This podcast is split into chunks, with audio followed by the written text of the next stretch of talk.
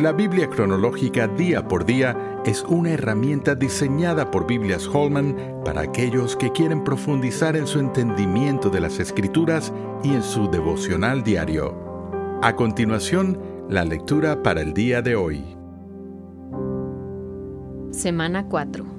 Job 1. Versículo 6. Un día vinieron a presentarse delante de Jehová los hijos de Dios entre los cuales vino también Satanás. Y dijo Jehová a Satanás, ¿De dónde vienes? Respondiendo Satanás a Jehová, dijo, De rodear la tierra y de andar por ella.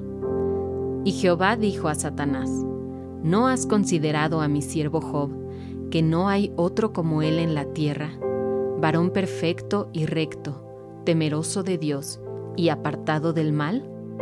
La introducción en prosa de Job nos vuelve a presentar a Satanás y nos da una perspectiva de Dios sobre lo que le sucede a una víctima que sufre siendo inocente. Los diálogos poéticos entre Job y sus consoladores nos dan una idea del desafío que es tratar de entender el sufrimiento desde una perspectiva terrenal. Más que en cualquier otro lugar de la Biblia, estos capítulos nos han demostrado que los humanos que viven en rectitud pueden experimentar un sufrimiento que nunca entenderán en esta vida. Oración. Señor, no me gusta sufrir, no me gusta saber del dolor de otras personas.